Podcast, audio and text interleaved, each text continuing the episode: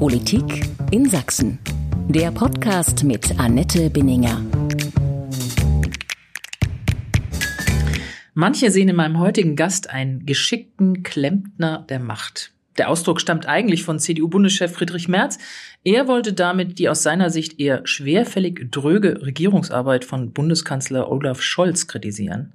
Dabei scheint es doch gar nicht so schlecht zu sein, wenn in Politik und bei der Lobbyarbeit etwas mehr mit handwerklichem Geschick gearbeitet werden würde. Ich bin Annette Bindinger, Politikchefin von sächsische.de und Sächsischer Zeitung. Und ich freue mich heute auf meinen Gast, Jörg Dittrich. Er vertritt bereits seit 2012 die Handwerkskammer Dresden. Seit mehr als einem Jahr ist der gelernte Dachdeckermeister quasi an seinem beruflichen Meisterstück zugange. Er ist Präsident des Zentralverbands des deutschen Handwerks und damit höchster Vertreter dieser Wirtschaftsgruppe. Herr Dietrich, herzlich willkommen. Ich freue mich, dass Sie heute da sind. Hallo, Frau Binninger. Ich freue mich auch, dass wir heute sprechen können.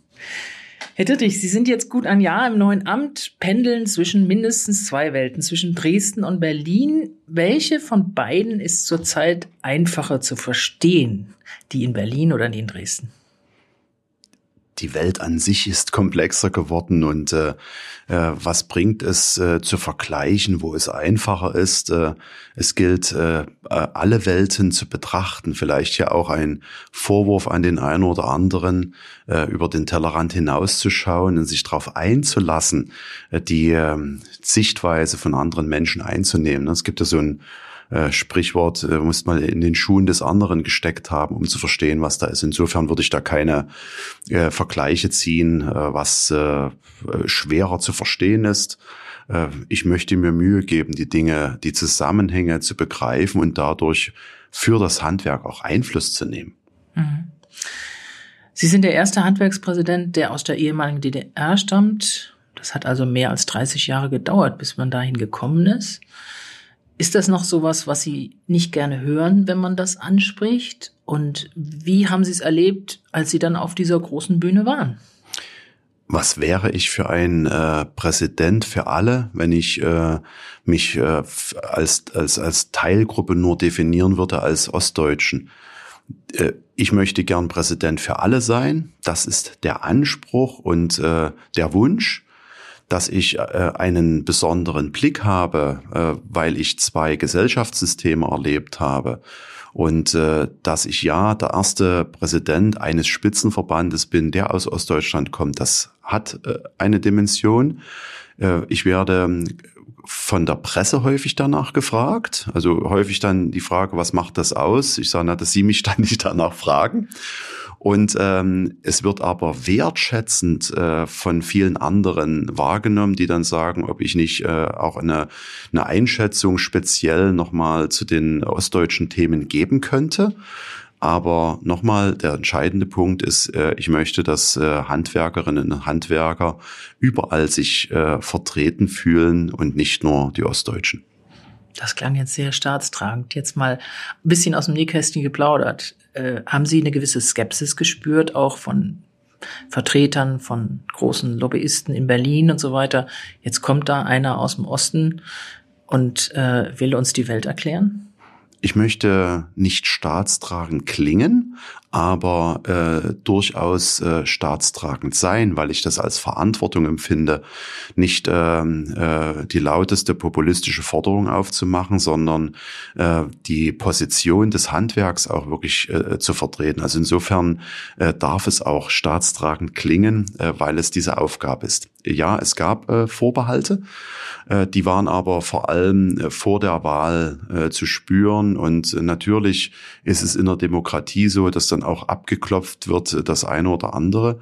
Und ähm, dann war mir klar, dass es äh, durchaus auch äh, äh, eine, eine Parallele äh, gezogen wird. Äh, es ist ja doch ganz nett zu sagen, äh, gibt es in Ostdeutschland andere politische Entwicklungen. Wo steht denn dann dieser Kandidat, dieser Dachdeckermeister, der da aus Dresden kommt? Das, Sie beschreiben das jetzt, umschreiben das auch, was ja gezielt auch kam, was ich natürlich auch jetzt äh, Sie darauf ansprechen muss und will, ähm, dass da das Handelsblatt ähm, eben über diesen wie gehst du, wie hältst du es mit der AfD, die Gretchenfrage gestellt hat, äh, auch an Sie und dass das in Frage gestellt wurde, ob das möglicherweise zu starke Nähe ist, weil sie eben auch aus Sachsen kommen, weil dort Vertreter von der AfD auch bei Veranstaltungen bisher hier in Sachsen in der ersten Reihe saßen.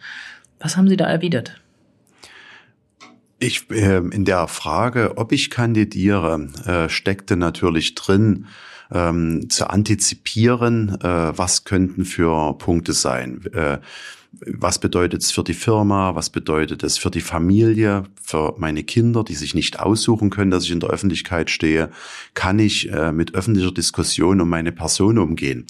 Das ist äh, noch weit weg von der Frage nach einem speziellen Thema. Und in diesem Antizipieren war mir klar, dass dieser Punkt kommen wird.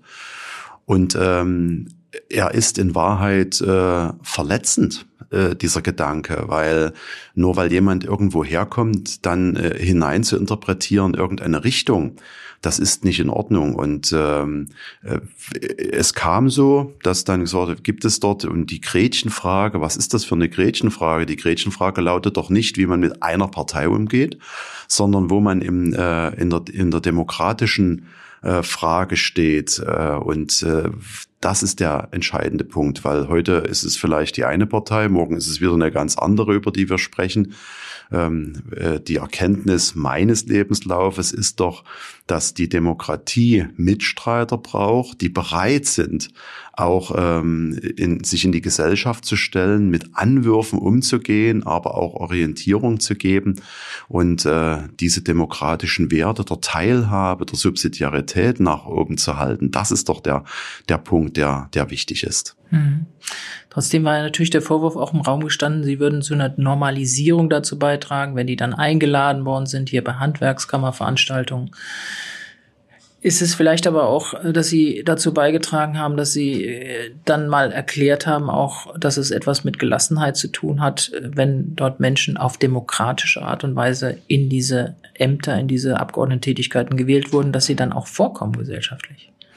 Ich glaube, dass es um, äh, um die Frage geht, äh, wie politischer Wettstreit stattfindet.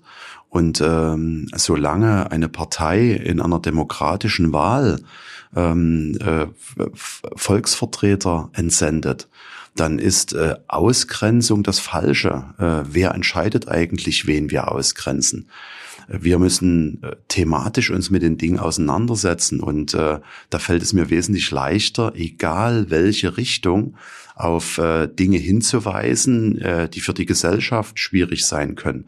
Und wenn wir dann als Beispiel eine Partei haben, die ähm, den Euro abschaffen möchte oder die äh, weitestgehend aus der Europäischen Union austreten will, dann kann das für die Gesellschaft, für die Wirtschaft und auch für das Handwerk nicht gut sein. Das müssen wir ins Zentrum stellen und äh, nicht die Frage, wie eine Partei heißt, sondern äh, äh wir müssen Mehrheiten suchen für äh, den richtigen Weg und der richtige Weg ist häufig eben nicht die einfache Antwort, sondern die harte Auseinandersetzung und die Kompromisssuche. Und ich weiß, dass äh, das Wort Kompromiss bei manchen inzwischen ähm, nicht mehr positiv besetzt ist. Das betrübt mich, weil es am Ende immer so ist. Und gerade wer eine Familie hat, wer Kinder hat, dort kommt man nicht nur mit der Strenge durch, sondern auch mit Güte und äh, äh, mit dem Ernstnehmen des anderen.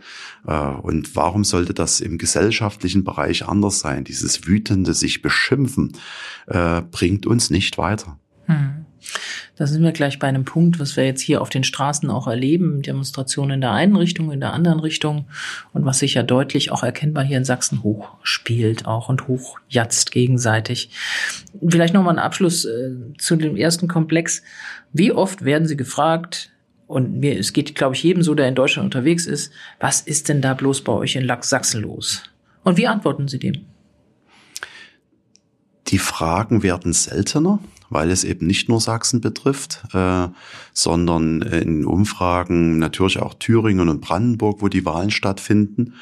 Und ähm, es ist eher andersrum. In Hessen und in Bayern waren Landtagswahlen und auch dort äh, sind Wahlergebnisse herausgekommen, die vorher keiner so vermutet hat. Und ähm, es ist jetzt eher so, dass äh, in den alten Bundesländern mal jemand fragt, äh, wir haben jetzt auch diese Situation, wie geht ihr damit um? Und man ins Gespräch darüber kommt, warum ist das eigentlich so? Und äh, welche Themen liegen äh, dahinter, dass äh, Protest und äh, Ablehnung von bisherigen äh, Verfahren da sind. Welche Fehlentwicklung haben wir? Und dort möchte ich gern gleich einfügen, dass äh, ich an die Selbstheilungskräfte der Demokratie glaube. Wenn es Menschen gibt, die sich abwenden, dann sollte die Demokratie sich damit beschäftigen und äh, äh, politisch äh, diskutieren, wie man wieder zusammenfindet. Äh, mit Bockigkeit werden wir den Wähler ganz sicher nicht bewegen, sondern wir müssen schauen, wie wir äh, einen Konsens erzielen, dass Entwicklungen, die Menschen Angst machen, äh, eine andere Richtung bekommen. Und wir sehen das im wirtschaftlichen Bereich, dass äh, die Wirtschaft nicht so gut läuft und das erzeugt Ängste. Was ist unsere Antwort darauf? Mhm. Sie haben so fast die Hälfte, aber nicht ganz die Hälfte Ihres Lebens in einer Diktatur in der DDR verbracht, mit ganz anderen Grundgegebenheiten.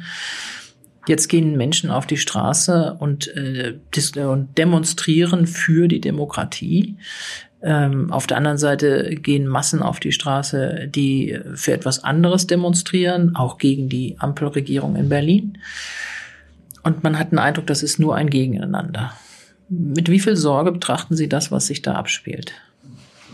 Was ja nicht nur in Sachsen zu beobachten ist als Handwerker äh, habe ich die Vermutung, dass viele von mir erwarten, dass ich jetzt als erstes die äh, Themen benenne, die uns auf der Seele liegen. Aber äh, ich würde tatsächlich eher im staatspolitischen Sinne die äh, Gesamtlage betrachten und ähm, ein Vergleich zwischen der DDR-Diktatur und der heutigen Situation verbietet sich.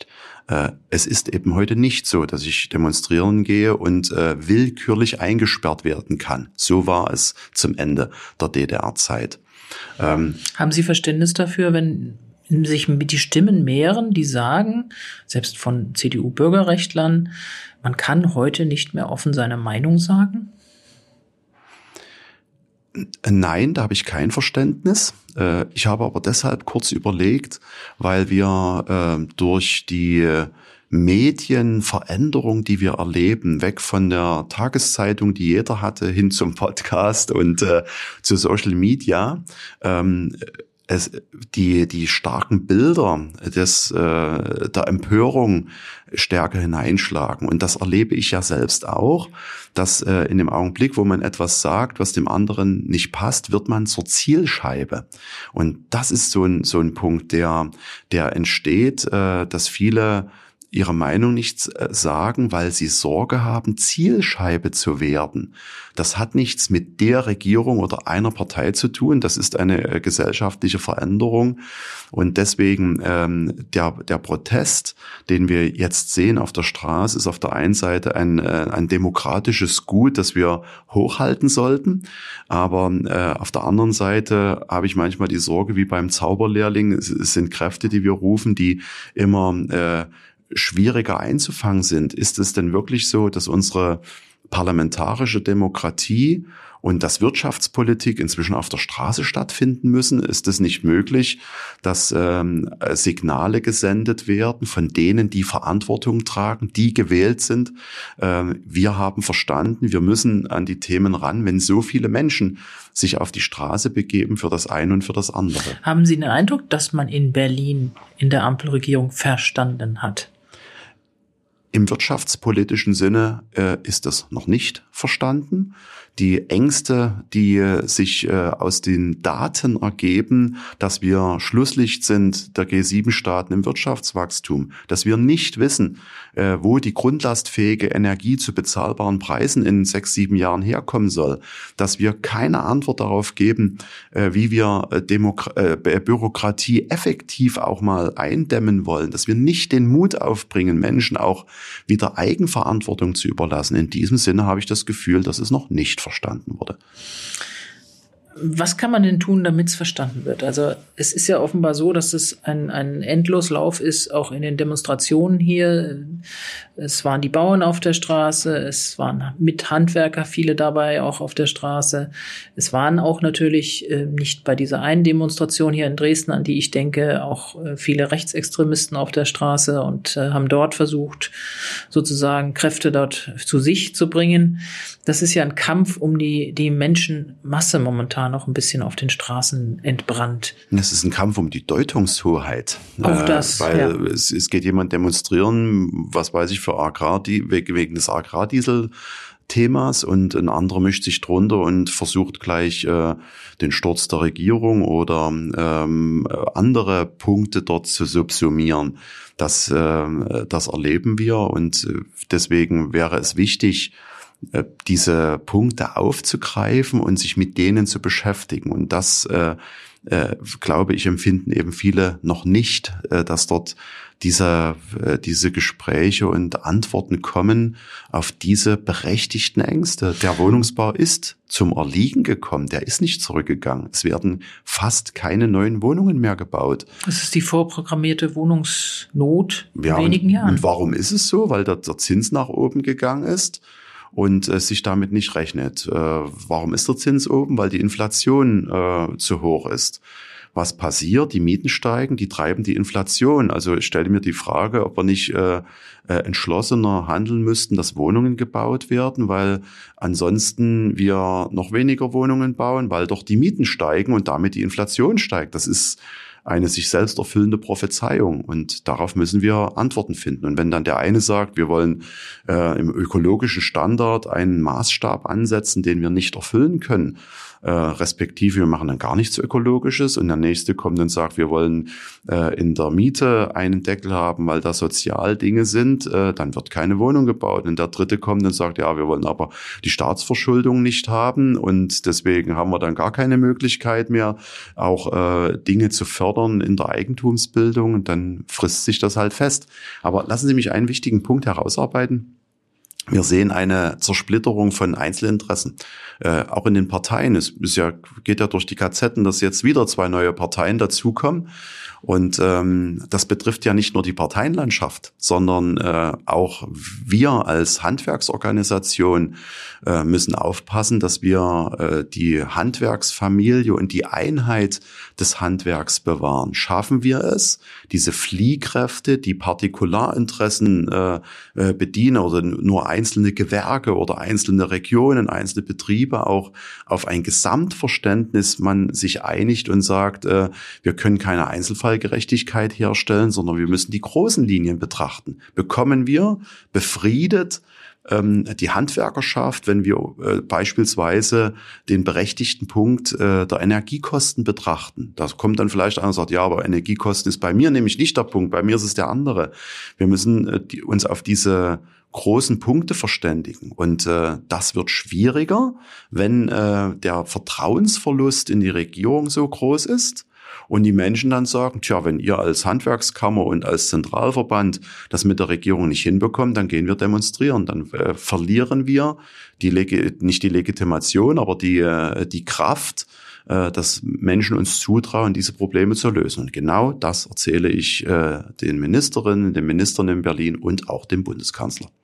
Es scheint nicht so richtig zu helfen. Ich finde, das ist ein wichtiger Punkt, den Sie hätte ich als nächstes angesprochen. Man merkt, dass diese individuellen Interessen äh, beherrschend sind momentan. Auch man merkt bei vielen Mitbürgerinnen und Mitbürgern, dass sie sich auch ins Private zurückziehen und nicht mehr in, in der Öffentlichkeit, nicht mehr in der Gesellschaft mittun, auch vielfach.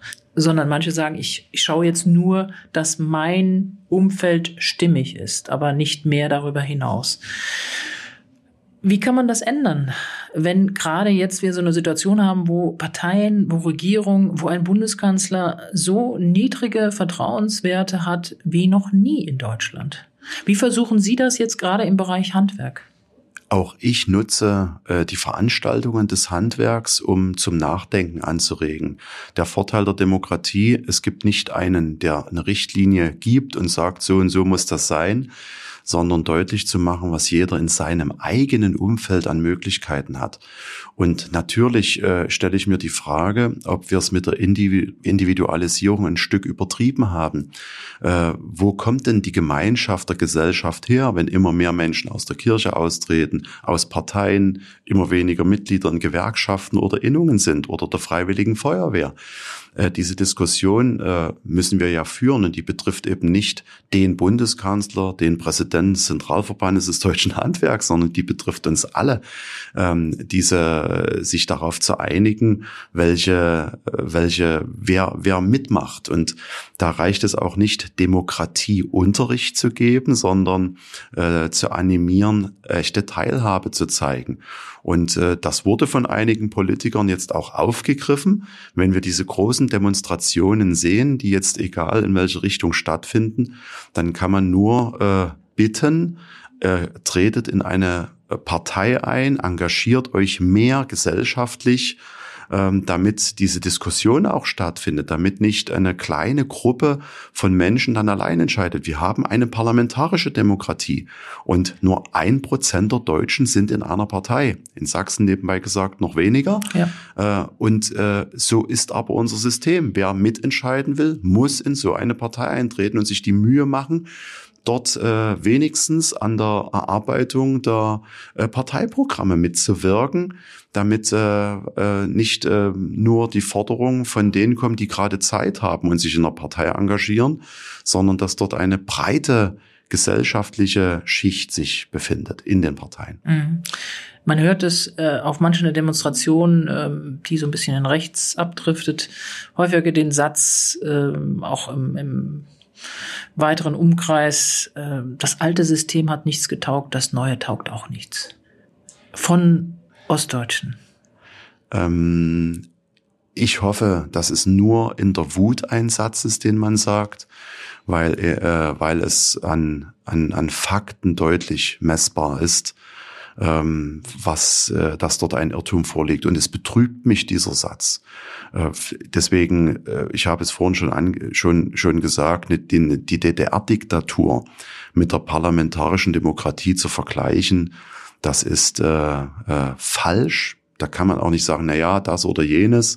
Äh, dort muss man die Gesamtheit betrachten, was so an Themen ist. Aber äh, wir leben in, in Freiheit und wir dürfen demonstrieren gehen.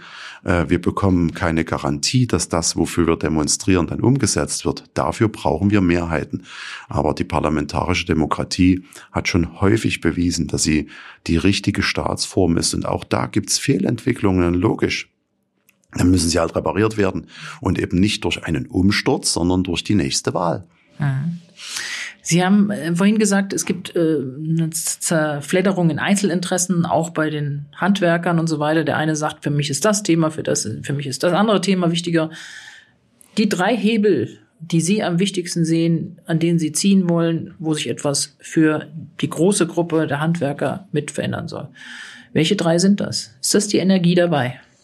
Also zuerst äh, würde ich mich freuen, wenn äh, von der Bundesregierung, vom Kanzler, vom Wirtschaftsminister ähm, der Satz kommt, wir haben verstanden. Wir verstehen, dass ihr Nöte und Sorgen habt, an die wir rangehen müssen.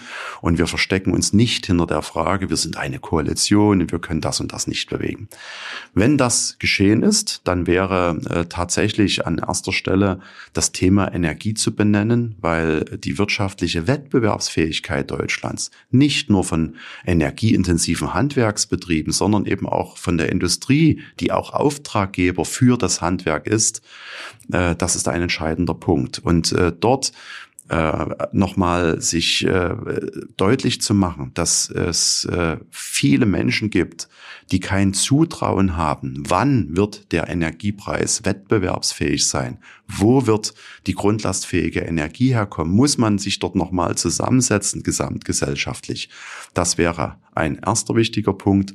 Und der zweite ähm, wäre für mich dann äh, die Bürokratie Äh, ein, ein äh, kurzes Wort, aber wir haben uns äh, festgefressen in Verordnungen und in Doppelkontrollen. Lassen Sie mich das Beispiel äh, des Umweltschutzes äh, bringen. Natürlich gibt es Vorschriften, wie man Produkte in Verkehr bringen darf, die Umweltstandards haben. Wie man entsorgt, äh, gibt es umfangreiche Dokumentationen, äh, welche Stoffe man verwenden darf und nicht. Und wie man ein Haus baut und wie man die Heizung macht, das gibt's alles. Und obwohl wir das haben, kommen wir dann von der anderen Seite und sagen, wir haben eine Taxonomie und dann prüft die Bank, ob deine Investition welchen ökologischen Standard die hat. Äh, das heißt, wir prüfen es von der anderen Seite nochmal und nach anderen Vorschriften. Das sind ja nicht die Vorschriften, die wir für den Bau als Beispiel haben oder für äh, das Inverkehrbringen von Produkten. Und diese Doppelkontrollen, dort müssen wir uns ehrlich machen, dass die uns äh, inzwischen in eine schwierige Situation gebracht haben. Wir können das alles nicht mehr einhalten. Und als dritten Punkt würde ich. Lassen Sie mich ja. beim Thema Bürokratie. Ja. Das ist natürlich etwas, was wir seit 20, 25 Jahren alle wie eine Monstranz vor sich hertragen. Da müssen wir ran. Ich erinnere mich noch an den Paragraphenpranger hier in, in, in Sachsen damals, vor vielen, vielen Jahren. Man ist damit gescheitert es scheint so wie so ein Moloch zu sein, der irgendwie nach und nach sich durch unser ganzes Leben frisst und der irgendwie nicht mehr zu stoppen ist. Warum sind Sie da optimistisch, dass da was passiert?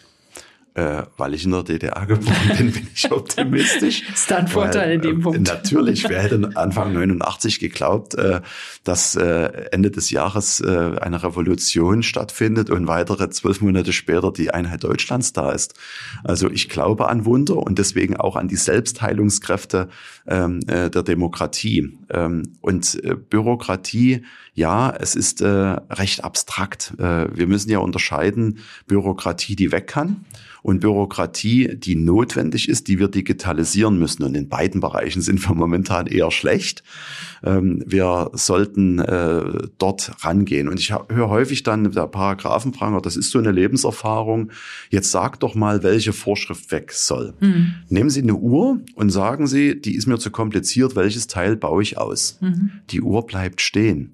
Wir müssen vielleicht auch mal eine neue Uhr konstruieren und die hat dann vielleicht auch äh, zehn Teile weniger oder auch 20 weil wir mit neuen Ideen herangehen. Und deswegen würde ich diesen, äh, diesen Punkt, der kommt manchmal auch aus Berlin, äh, in den Ministerien äh, zurückweisen. Das Handwerk hat diese Vorschriften nicht erfunden und demzufolge muss auch die Ministerialbürokratie sich Gedanken machen, wie man verschlanken kann. Stellen Sie sich doch mal einmal vor, einfach vor, Frau Binninger, Sie rufen mich an, bei Ihnen regnet's rein. Und dann komme ich zu Ihnen und sage, wissen Sie was, Frau Binninger, ich repariere Ihr Dach. Aber erst wenn Sie mir sagen, warum es reinregnet. Das ist die Methode, die wir gerade erleben. Muss er erst einen Antrag stellen. Aus dem politischen Raum. Sag, genau, stellen Sie einen Antrag und sagen Sie, äh, warum Sie das äh, für wichtig und gut halten. Äh, es ist eine Umkehr. Und ich glaube schon, dass dort ähm, politisch äh, der Mut notwendig wäre. Und das ist ja genau der Punkt, wenn wir die Umfragen sehen, nehmen wir der Ampel, wir können auch irgendjemand anders nehmen und die sind im, im Sinkflug, dann müssen sich doch, doch die Parteien fragen, was ist denn jetzt mein Angebot? Dass sich das ändert. Ich kann doch nicht sagen, äh, der Wähler hat das nur nicht verstanden, was ich da machen möchte. Äh, wenn ich da mit einstelligen Prozentbeträgen äh, unterwegs bin und den Anspruch habe, für die Gemeinschaft etwas Gutes zu wollen, dann sollten doch das auch alle als solches empfinden. Und das empfinden sie nicht. Also müsste man das Angebot anpassen.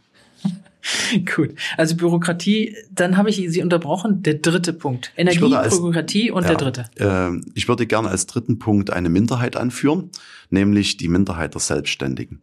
Wir diskutieren äh, ganz stark über ähm, Work-Life-Balance. Äh, wie kann es für Arbeitnehmerinnen und Arbeitnehmer gute Arbeitsbedingungen geben, äh, höhere Löhne, äh, Vereinbarkeit Familie, Beruf und äh, Vaterurlaub und Pflege, all das äh, tun wir. Wir brauchen aber auch Menschen, die bereit sind, äh, diese Arbeitsplätze zur Verfügung zu stellen. Und die finden wir momentan nicht genügend statt weil sie keine Mehrheit sind. Es ist halt leichter darüber zu sprechen, äh, vielen tausenden Menschen äh, etwas Gutes zu tun, die fleißig arbeiten. Das ist nicht bei, ich, ich komme nicht und sage, da ist irgendwas falsch, aber wir müssen auch diese Menschen in den Blick nehmen. Und gerade aus der sächsischen Brille äh, dass wir erlebt haben, was es bedeutet, wenn plötzlich zu wenig Lehrer da sind und wir dann sagen, da müssen wir Programme aufsetzen und wir müssen die Lehrer verbeamten, dann stelle ich äh, mal die vorsichtige Frage, was machen wir eigentlich, wenn uns die Selbstständigen ausgehen und äh, das keiner mehr tun möchte? Und äh, genau das erleben wir vor dem Hintergrund von Bürokratie und fehlender Wertschätzung für Selbstständigkeit, für Unternehmertum. Wir erleben permanentes Misstrauen des Staates gegenüber diesen Menschen. Und deswegen würde ich das als dritten Punkt anfügen. Mhm.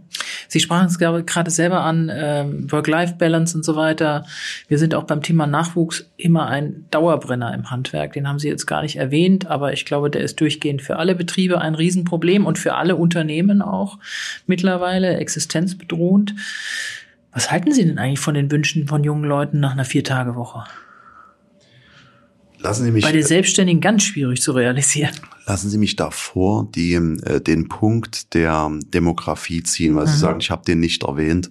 Mhm. Der ist nicht nur ein Handwerksthema, der ist ein gesamtgesellschaftliches. Äh, deswegen äh, habe ich den jetzt nicht extra aufgeführt. Ich würde eher gern alle wachrütteln, weil ich sehr häufig höre, naja, wir bekommen im Handwerk zu wenige Leute, weil das nicht attraktiv ist. Die Polizei sagt, wir bekommen keine Leute, weil das nicht attraktiv ist. Die Lehrer sagen das, die Mathematiker, die Naturwissenschaftler, die Forscher, äh, die Politik sagt das. Und wenn man das alles aufzählt, dann fehlt einem, fällt einem plötzlich auf, das ist ein Thema, dass wir zu wenige junge Menschen haben. Das ist nicht, hat nichts mit der Attraktivität zu tun. Und das ist für mich äh, der Über, in dem Fall gesamtgesellschaftlich zu betrachten. Wie können wir Reserven heben äh, bei Fachkräften und so weiter. Aber es ist genau der Übergang in die Frage äh, der Vier-Tage-Woche. Ähm, die jetzt nachrückende Generation hat äh, eine sehr starke Verhandlungsposition und äh, setzt diese auch äh, sehr selbstbewusst ein, so erlebe ich es. Es gibt Dinge, die kann man effizienter gestalten äh, durch Abläufe. Aber es gibt auch Dinge, die nicht produktiver gemacht werden können. Und wir müssen uns ehrlich machen, dass die Pflege eines Menschen nicht produktiver wird, wenn wir die Vier-Tage-Woche haben. Dann brauchen wir jemanden, der es am fünften Tag tut und nebenbei gesagt am sechsten und siebten auch. Und äh, da kommt heraus, dass wir äh, in der Kopfzahl einfach zu wenig sind, dass wir uns ehrlich machen müssen, dass es äh, einen Anreiz geben muss, mehr zu arbeiten. Das heißt zwei Dinge. Erstens, äh, es muss sich lohnen für den, der arbeitet, der 40 Stunden arbeiten geht, der muss einen Vorteil haben, ähm, äh, dass er das tut. Und der zweite Punkt, den ich als Handwerker so schön nach außen tragen kann, äh, ich brauche die Leidenschaft für meinen Beruf. Und dann äh, ist es auch keine Strafe, 40 Stunden zu arbeiten. Äh, ich empfinde es nicht als Last, mehr als 40 Stunden meiner Arbeit nachzugehen, weil ich sie liebe und weil ich das meinen Kindern vorlebe, weil ich sie integriere. Bei mir ist Work-Life-Balance halt auch, äh, Kinder mitzunehmen auf Arbeit und sie daran teilhaben zu lassen. Hm. Trotzdem reicht es nicht. Also die jungen Leute, viele gehen auf Sicherheit, viele gehen auf Prestige oder auch auf Studium, obwohl sie vielleicht gar nicht bis zum Ende durchkommen, obwohl sie vielleicht da keinen Beruf finden oder keinen Job finden. Jahrelang war das immer so ein Klagen im Handwerk, keiner will uns, wir haben noch so und so viele Stellen und so weiter. Es war immer so, auch PR-technisch, wenn ich das sagen darf, wieso, wir sind der Ladenhüter, uns will keiner. Das ist jetzt nicht gerade eine Einladung, wenn ein junger Mensch was sucht. Wie wollen Sie das umkehren? das Handwerk hat jetzt schon seit 2010 äh, eine eigene Image-Kampagne. Und ähm, diese wurde ins Leben gerufen, genau aus dem Grund, den Sie benannt haben. Der älteste Werbespruch des Handwerks, äh, der kommt aus dem Handwerk, Klappern gehört zum Handwerk. Das hatten wir verlernt. Das haben wir wieder aufgenommen. Damals äh, wussten nur noch, äh, ich, wenn ich mich richtig erinnere, 12 Prozent der Deutschen, dass der Bäcker ein Handwerker ist. Ich frage mich, was die anderen gedacht haben, was das für ein Beruf ist. Öffentlicher Dienst. Und diese Image-Kampagne hat dazu geführt, dass diese äh, Werte in der Forsa-Trendmessung wieder dort sind, wo sie sein müssen. Die Deutschen wissen wieder um den Wert des Handwerks. Die Wertschätzungswerte, die wir bekommen, liegen äh, in den Spitzenrängen auf dem Niveau eines Arztes oder eines Polizisten der Feuerwehr.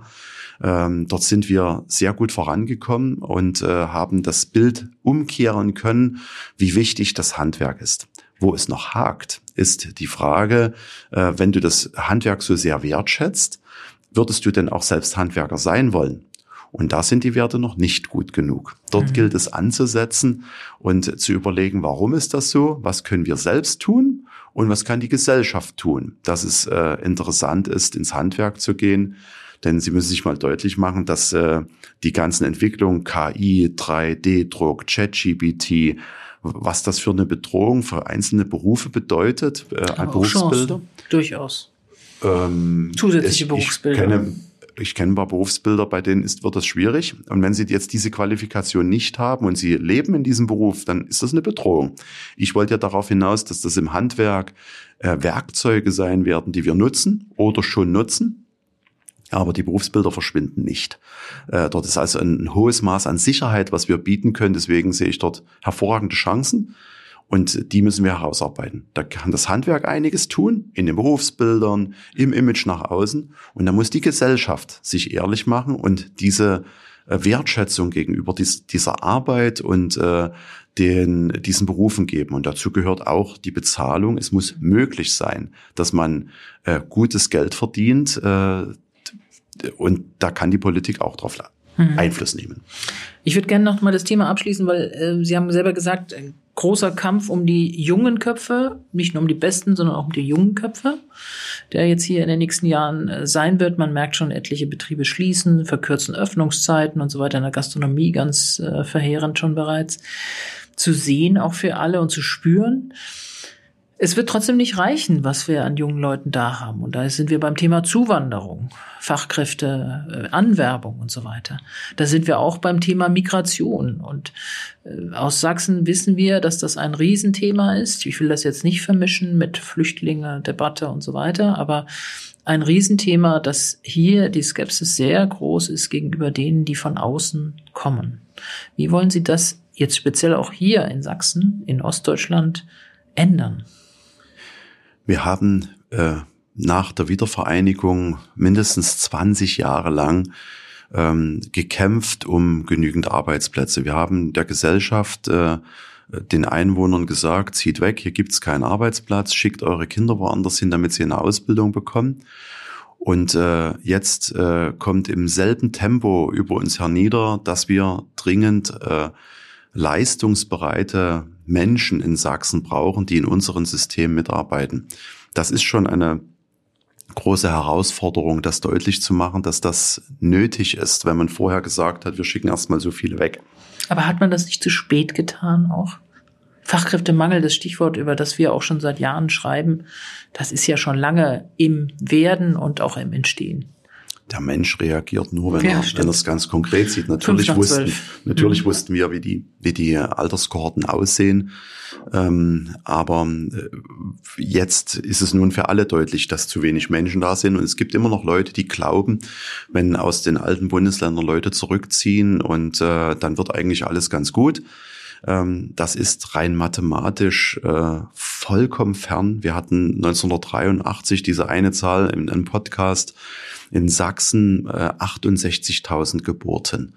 Das ist nach der Wiedervereinigung, das ist schon bis zur Wende gefallen von 1983 und ist dann nach der Wende zusammengebrochen auf rund ein Drittel, auf 24.000 äh, Geburten.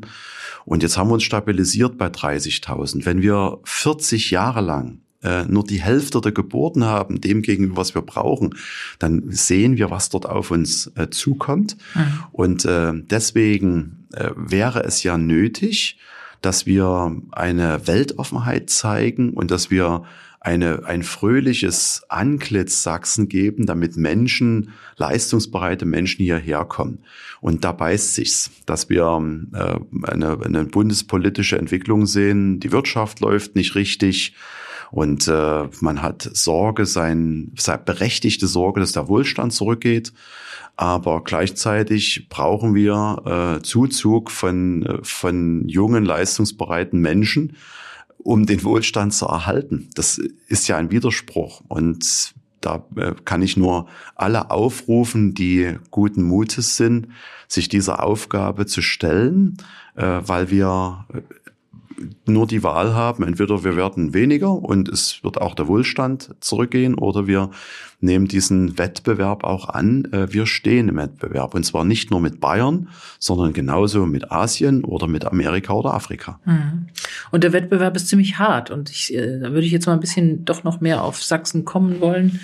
Ähm, Sachsen war eigentlich immer vorne auch, was Ostdeutschland anging, bei Technologie, bei Innovation, ob das Biotechnologie war oder andere Dinge auch.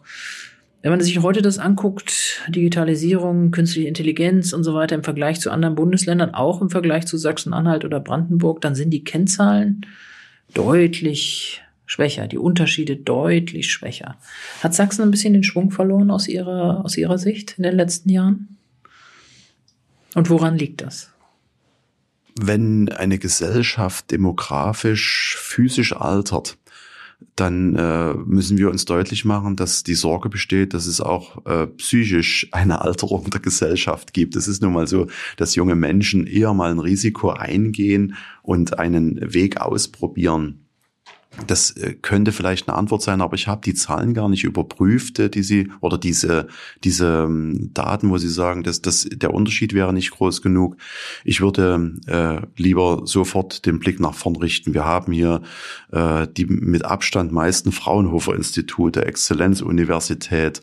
Wir haben äh, Ansiedlungen von Konzernen, die ähm, äh, Strukturveränderungen bringen, die nicht nur einfach sind für den Mittelstand und das Handwerk, aber äh, die auch einen Sog erzeugen können für den Rest der Wirtschaft. Und das würde ich eher in den Blick nehmen wollen. Und ja, wir müssen äh, das physikalische Gesetz der Trägheit überwinden und wieder mehr Schwung aufnehmen. Und dazu müssen wir erstmal ähm, uns in Bewegung setzen. Und da hilft es uns nicht, äh, wenn wir glauben, dass wir als Insel äh, mit äh, weniger Arbeit flächendeckend äh, es hinbekommen. Also ich, ich spreche nicht gegen eine Vier-Tage-Woche, sondern gegen den Glauben, dass die Gesellschaft denkt, wir können hier bei vollem Lohnausgleich alle das tun. Das ist wettbewerbsseitig mit anderen Nationen nicht möglich. Hm. Sind Sie aber zufrieden mit der Performance, nenne ich es jetzt mal ganz neudeutsch, der sächsischen Landesregierung in den letzten Jahren? Sagen wir mal ganz, ganz streng politisch und landespolitisch. Ich weiß, äh, auch ein Handwerkspräsident muss ich ein bisschen vorsichtig äußern, aber trotzdem, ähm, können Sie da zufrieden sein mit dem, was Kenia, CDU, Grüne und SPD hier hingelegt haben? Und die Schwierigkeit von Dreierregierungen und Dreierbündnissen, äh, da gibt's ja auf jeder Ebene genügt Anschauungsmaterial in Deutschland. Ich würde mir natürlich mehr wünschen. Das liegt vielleicht auch. In welchen Punkten? Ähm, gerade äh, in der Wirtschaftspolitik und auch im Angebot äh, für den ländlichen Raum. Ich weiß, dass es ein Regionalministerium gibt, die äh, leidenschaftlich sich mit dem Thema beschäftigen, aber die, äh, die Schlagzeilen sind trotzdem bestimmt vom Deutschland-Ticket, von dem jemand nichts hat, der keinen Zug hat im ländlichen Bereich oder von der Miete in einer Großstadt, die den ländlichen Raum nicht betrifft. Dieser, dieser Stadt-Land-Unterschied, äh, dort können wir nicht nur auf Berlin schauen, dort muss auch Sachsen äh, Antworten finden, gerade mit diesen äh, gravierenden demografischen Herausforderungen. Und ähm, äh, für den Mittelstand äh, wirtschaftspolitisch hätte ich mir auch von der Koalition mehr Mut gewünscht äh, in Entlastungsfragen. Zum Beispiel? In der Bürokratie. Was gibt es für Landesbürokratie?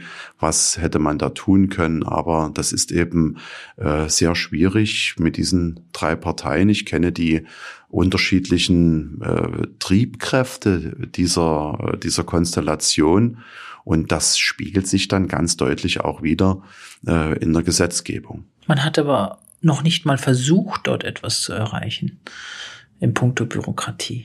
Sie sind da sehr gnädig eben verfahren. Tja, weil, äh, weil ich weiß um die Schwierigkeit äh, der Koalition und ähm, ich hätte die Hoffnung, dass äh, dort in Zukunft etwas sein kann. Ich, ich hatte es vorhin schon äh, angedeutet, wenn Parteien die äh, für die Gemeinschaft sprechen wollen, äh, im einstelligen Prozentbereich liegen, dann äh, langt es nicht, äh, Wähler zu belehren, sondern hin zu, zu hinterfragen, warum wird dieses Angebot von den Menschen nicht angenommen. Und da würde ich mich freuen, wenn man heraustritt und nicht nur äh, Klientelpolitik betreibt, sondern das ist ja dann immer klar, wofür man eigentlich steht, sondern genau den Gegensatz dazu aufgreift und sich mit Themen beschäftigt, die vielleicht nicht ureigenstes Thema der eigenen Partei sind. Hm. Man hat ein bisschen den Eindruck, dass Michael Kretschmer hauptsächlich gegen diese Fliehkräfte in seiner Koalition kämpfen musste, jetzt auch darum kämpfen muss, dass vielleicht doch noch die CDU bei der Landtagswahl als erster durch die Ziel, über die Ziellinie geht. Inwieweit lasten Sie ihm das an, dass da etwas nicht so erfolgreich war, wie man es eigentlich erhofft hatte? Äh, ich laste ihm dort nichts an. Das möchte ich ganz klar sagen. Wenn Sie erleben, mit welchem Fleiß äh, Michael Kretschmer durch das Land reist und sich bemüht, mit allen ins Gespräch zu kommen, dann ist eher äh, dann der Vorwurf, dass äh, er mit allen den Ausgleich suchen muss. Aber da sind wir ja genau beim Punkt. Wollen wir jemanden haben, der polarisiert und äh, damit äh, die Fliehkräfte verstärkt oder wollen wir jemanden haben, der versucht, es äh, zusammenzuführen? Das ist eine Aufgabe, die ich mir als besonders schwer vorstelle und ich würde genau diese Aufgabe ähm, äh, als auch, äh, auch sehen, dass das nur wenige gibt, die die überhaupt äh, wahrnehmen können. Also in der Person sehe ich das nicht, aber Michael Kretschmer ist nicht alleine in der CDU. Auch andere müssen sich fragen, was sie beitragen können an konkreten Themen äh, das zu unterstützen, die Gesellschaft zusammenzuhalten. Und da geht es nicht nur um eine Partei. Mhm. Michael Kretschmer hat mal gesagt, Hauptgegner für ihn wären die Grünen. Jetzt mal von den Handwerkern ausgedacht, äh, kann man sich dort einen Hauptgegner leisten? Sind das auch die Grünen oder muss man mit allen können? Ich von den Interessen hab, ja. des Handwerks gedacht jetzt her. Ich erlebe äh, eine Stadt-Land-Spaltung äh, wenn ich das so beantworten mhm. darf. Ähm, wir hatten bei der letzten Bundestagswahl, ähm, hatten die Grünen einen, einen, einen Anteil an Prozenten und es gab Landkreise, da hatten sie noch gar keinen eigenen Balken, weil sie unter Sonstiges liefen und keine drei Prozent bekommen. Und deswegen verstehe ich, wenn Michael Kretschmer dort äh, besonderen Diskussionsbedarf sieht, aber ähm, die Parteien haben ja eine Grundlage und deswegen frage ich mich immer, ist äh, links sein eigentlich äh, Enteignung von Betrieben oder ist es soziale Unterstützung? Ist ähm, Grün sein 10.000 Verbote oder Nachhaltigkeit? Und ist konservativ sein das Verbot der Homo-Ehe oder in den Mittelpunkt die Leistung von Menschen zu stellen und Freiheit? Und deswegen geht es auch nicht pauschal zu sagen, die sind alle so und so, äh, sondern äh, diesen, das Handwerk braucht den Pragmatismus, äh, die richtigen Dinge zu tun. Und gerade das Thema Nachhaltigkeit, das uns als Gesellschaft beschäftigen muss, äh, vor dem Hintergrund von begrenzten Ressourcen, auf der Erde. Das ist unsere äh, Grund-DNA. Da brauchen wir keine Partei dazu. Wir haben schon immer Maschinen, Geräte und Häuser repariert. Wir haben schon immer Tradition weitergegeben, junge Menschen ausgebildet. Das ist, sind die höchsten Formen der Nachhaltigkeit. Und ähm, deswegen äh, geht es nicht um eine Partei, sondern es geht um die konkrete Ausformung. Was verbinde ich damit? Mhm. Letzter Ausblick und dann quäle ich Sie auch nicht mehr weiter landespolitisch. Ähm, wir gehen auf eine sehr schwierige Landtagswahl zu. Und ähm, Sie haben es vorhin selber auch schon gesagt, wir haben viele neue Parteien, viele, die unkalkulierbar sind, wie viel Prozentpunkte sie bekommen. Auch viele etablierte Parteien, bei denen man nicht mehr weiß, ob sie jetzt unbedingt selbstverständlich wieder über die 5%-Hürde kommen. Das heißt, es wird möglicherweise eine sehr, sehr schwierige Regierungsbildung. Ist das eine große Sorge auch im Handwerk, dass man natürlich dann möglicherweise noch mehr Fliehkräfte in dieser neuen Regierung haben wird als jetzt ohnehin schon?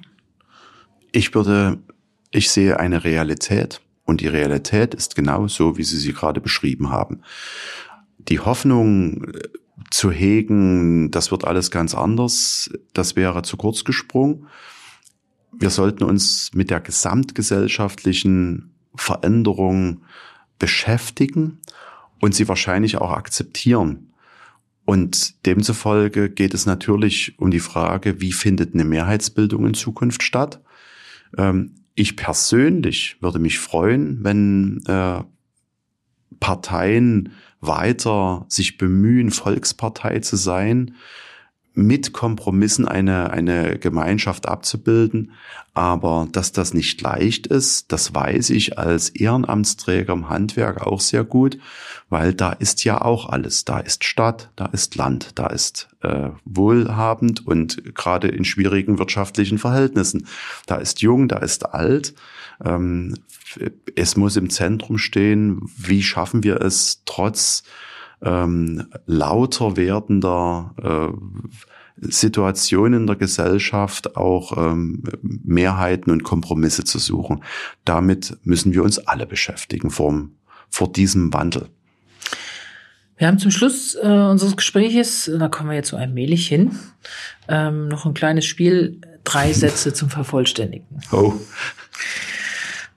Ähm, erster Satz wenn ich nicht Handwerker geworden wäre? Dann hätte mir was gefehlt. Im Ernst, was werden, hätten Sie dann gemacht beruflich? Gab es eine Alternative? Ich habe da so eine schöne Geschichte aus der Schule. Ich hatte äh, sehr gute Noten in der Schule. Mir fiel das sehr leicht. 1,0, glaube ich. Und mein, und mein Vater wurde mehrfach hinbestellt äh, dass ich doch Mediziner werden sollte, weil ich doch so gute Noten habe. Und beim zweiten Mal ist er wütend geworden, äh, weil ich Dachdecker werden wollte, ob, ob es eine Bedingung wäre, dass man Idiot ist, wenn man Dachdecker werden möchte. Ich, ich weiß nicht, äh, ich äh, bin von meinen Eltern stark geprägt und äh, es ist ja häufig so, Kinder von Handwerkern werden Handwerker oder ein Musiker hat, äh, wird das Kind auch dann Musiker. Und äh, äh, ich wusste schon ganz zeitig als Kind, dass ich genau das machen möchte, was eben ich bei meinem Vater gesehen habe, auf die Baustelle, diese Unterschiede und Wind und Wetter zu erleben und äh, das zu managen, zu, zu schauen, ist das Material da und ist, äh, bei meinem Vater gesehen, Rechnungen zu schreiben und das wollte ich unbedingt tun. Deswegen fällt mir das schwer, da etwas anderes zu sehen, äh, die Verbindung mit die, diese Bodenständigkeit beim Handwerk. Das ist so, da was zum Anfassen zu haben. Und auf Baustellen wird ja manchmal der Vorwurf, der wäre der Ton so rau. Rau, ja. Er ist vielleicht nicht umgangssprachlich das, was sich äh, äh, der eine oder die andere beim Gendern wünscht. Aber diese Leute können alle mit dem Herzen schauen, die stehen füreinander ein.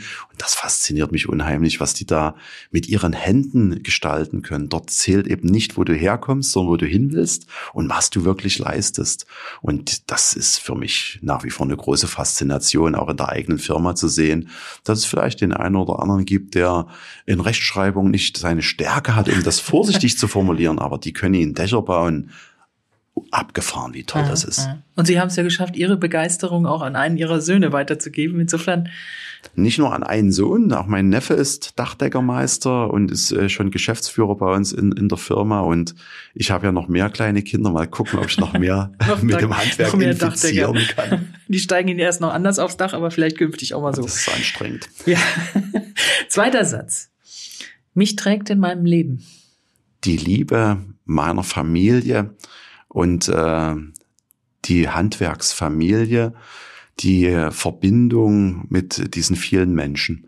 Äh, das möchte ich auch gerne noch. Also die Familie, das wird sicher, werden sicher viele sagen, aber gerade auch die Handwerksfamilie, äh, ich erlebe Menschen im Handwerk, die meine Meinung nicht teilen und die mich trotzdem tragen, weil die sagen, du engagierst dich, du stehst, du lässt dir nichts gefallen im Sinne des Handwerks und es gibt mir unheimlich viel Kraft. Mhm.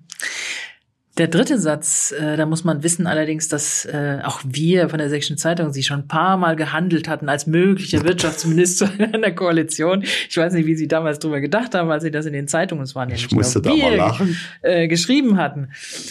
Aber der dritte Satz geht natürlich darauf zurück, dass ich doch mal irgendwann ein politisches Amt in einer Regierung übernehme ich bin politisch unterwegs, ich bin handwerkspolitisch unterwegs. Ich kann mir das überhaupt nicht vorstellen und möchte auch mit dieser Geschichte aufräumen. Es hat mich nie jemand gefragt, ob ich sowas tun wollen würde. Ähm, ich glaube auch nicht, dass ich dort äh, gut aufgehoben wäre. Da braucht man ja auch äh, äh, Qualifikationen, wenn man es gut machen möchte. Mhm. Und ähm, dort bin ich nicht groß geworden. Ich weiß, wie eine Handwerksfirma zu führen ist und ich weiß, wie die Organisation des Handwerks funktionieren. Und äh, diesen Einfluss geltend zu machen, das ist eine besondere Aufgabe, für die man Kraft braucht und die Unterstützung auch von vielen Freunden und eben der Handwerksfamilie. Mhm. Und außerdem wäre da ganz, ganz viel Bürokratie. Da wären Sie mittendrin sozusagen als Tja, und das ist ja genau die Frage, äh, kann man äh, das überhaupt ändern oder äh, äh, scheitert man planmäßig? Ich möchte damit nicht ich möchte die Wertschätzung gegenüber diesen Politikern deutlich zum Ausdruck bringen, weil es ist ja genau der Punkt, wie, wie schafft man die ab, wenn man in diesem System drin ist. Man trifft auf riesige äh, Organismen, die ja auch eigene Spielregeln haben. Und äh, ich kann nur hoffen, dass jemand die, die Kraft aufbringt, äh, sich diesen Aufgaben zu stellen. Aber ich wüsste nicht, wie Erlasse, Verordnungen und Dinge entstehen müssen. Keine Ahnung. Mhm. Gut, das war Jörg Dittrich und ich darf Ihnen ganz herzlich danken für, dass Sie heute hier waren. Ich danke Ihnen, Frau Benninger. Und wenn Sie, liebe Hörerinnen und Hörer, gut informiert bleiben wollen über die sächsische Landespolitik, dann empfehle ich Ihnen unseren täglichen kostenlosen Newsletter Politik in Sachsen. Darin finden Sie jeden Morgen ab 5 Uhr alle wichtigen Infos aus über Sachsen. Bleiben Sie gut informiert. Wir hören uns wieder. Bis dahin herzlichst Annette Binninger.